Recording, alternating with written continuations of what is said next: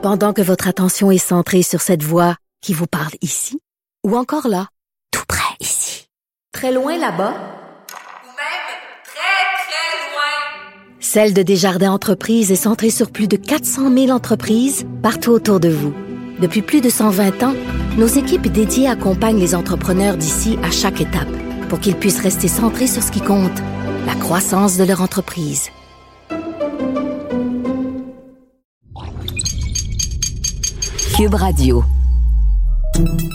Salut, c'est Charles Dran avec l'équipe dans 5 minutes. On s'intéresse aux sciences, à l'histoire et à l'actualité. Aujourd'hui, on parle d'une maladie rare, mais qui touche néanmoins particulièrement les Québécois. Il s'agit de l'ataxie, qui affecte les facultés motrices de ceux qui en sont atteints. Vous connaissez peut-être l'ataxie de Friedreich, qui touche les plus jeunes et les enfants. Eh bien, il y a différentes formes d'ataxie, dont celle qui survient plus tard dans la vie, et c'est cette forme d'ataxie dite tardive qui nous intéresse aujourd'hui. Une équipe internationale menée par des chercheurs d'ici vient d'en découvrir la cause. En plus, la recherche est si importante et novatrice qu'elle a fait l'objet d'une publication en décembre dernier dans le New England Journal of Medicine. Voici Véronique Morin. L'ataxie est un spectre de troubles neuromusculaires d'origine génétique. L'ataxie Friedrich est une forme juvénile et les causes sont connues génétiquement depuis les années 90. Mais on s'est rendu compte que certaines personnes au Québec développaient les mêmes symptômes plus tard dans la vie.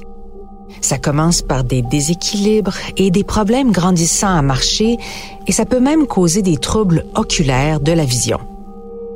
Un premier épisode pourrait survenir de façon intermittente vers l'âge de 30 ans, parfois 40 ou 50 ans, puis 15 ans plus tard, la maladie s'est complètement installée en provoquant des troubles de coordination sévères, chroniques et irréversibles. Le docteur Bernard Bray, neurogénéticien à l'Université McGill et à l'Hôpital général de Montréal, s'est intéressé à la question. Rendu compte qu'au Québec, beaucoup avaient des ressemblances cliniques, avaient plutôt des symptômes qui débutaient dans la quarantaine, cinquantaine, soixantaine, des fois plus tardivement que ça, évoluaient très lentement et de façon fascinante, ils avaient aussi des débuts qui, on appelle ça épisodiques. Ça veut dire que tout à coup, il y a une journée, ils deviennent, ils ont la difficulté à marcher, ils partent comme quelqu'un qui ont bu, ça dure quelques minutes, quelques heures, ils ont des vertiges, ça disparaît et redeviennent normaux. Il se spécialise dans les répercussions de l'effet fondateur au Québec. L'effet fondateur premier, c'est le fait qu'on a le Québec et les, Canadiens français descendent de très peu de colons. Et les différentes formes de l'ataxie, dont l'ataxie Friedrich et sa forme tardive, feraient partie des répercussions de l'effet fondateur sur la santé des Québécois. C'est juste un petit nombre d'individus qui ont amené des gènes. Et dans ces gènes-là, il y avait certaines erreurs. Et ils sont venus ici, ont une immense descendance. Puis là, on voit tous leurs descendants plus tard qui, qui ont la même erreur. Le docteur Bray essaie donc depuis des années de comprendre pourquoi certaines personnes développent l'ataxie plus tard dans leur vie, un mystère que la génétique québécoise lui a permis de résoudre. Avec une équipe internationale, il a rassemblé des données provenant du Québec et d'ailleurs dans le monde pour comprendre les causes de cette forme d'ataxie tardive. Leur quête, trouver le gène fautif. Donc, depuis des années, on, avec des grandes familles, surtout une grande famille du bas du fleuve, on essayait de trouver où était le gène Son équipe a rassemblé les données de famille provenant de différentes régions du Québec. En séquençant les génomes de 66 patients, lui et son équipe ont trouvé une erreur commune. Cette erreur se trouve sur le gène FGF14, qui produit les protéines des cellules de Purkinje, alors, ces cellules se connectent aux neurones de la moelle, la moelle épinière, du bulbe et du cortex cérébral. Je vous ai perdu, mais normal, hein, c'est compliqué. Mais ce qu'il faut retenir, c'est que chez les gens atteints d'ataxie tardive, ce gène répète un code fautif.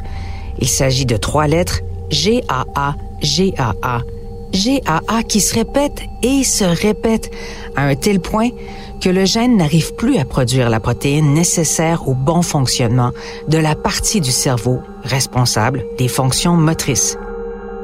Les chercheurs ont découvert que s'il se répète ce mot plus de 300 fois, la personne va développer la forme tardive de l'ataxie, bref, des problèmes neuromusculo-moteurs qui pourraient être évités si on pouvait diagnostiquer la maladie avant qu'elle ne se développe.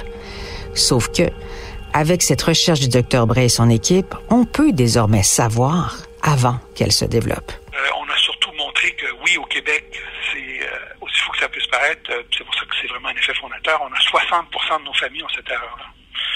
Et quand on va ailleurs dans le monde, en Allemagne, en, Australie, en Inde du Sud, c'est 10 à, 18% des gens ont cette erreur-là avec les mêmes présentations cliniques. Donc on voit que c'est une cause très commune. C'est vraiment une cause qui va, expliquer des, des, milliers et des milliers de cas sur la planète. Euh, on est déjà rendu à plus de 500 cas identifiés au niveau planétaire. Et puisqu'il s'agit de la même erreur de code, répétition du mot GAA, comme j'ai dit plus tôt, que pour l'ataxie de Friedrich, les traitements envisagés pourraient être bénéfiques aux différentes formes d'ataxie. Déjà, la découverte nous amène très près d'essayer un nouveau médicament pour ces patients-là. Donc, on est vraiment. Cette découverte pourrait permettre de prévenir les troubles liés aux différentes formes d'ataxie qui, selon le docteur Bray, ont été tolérés, voire ignorés jusqu'à maintenant, en raison de notre perception plus négative du vieillissement. Oui, un bon pas vers une amélioration du diagnostic et de nouveaux traitements pour cette maladie évolutive qui touche particulièrement les Québécois. En plus, même s'il s'agit d'une maladie rare qui pourrait toucher une personne sur 10 000 au Québec, il reste que cette recherche sur la forme tardive de l'ataxie nous fait aussi voir le vieillissement autrement.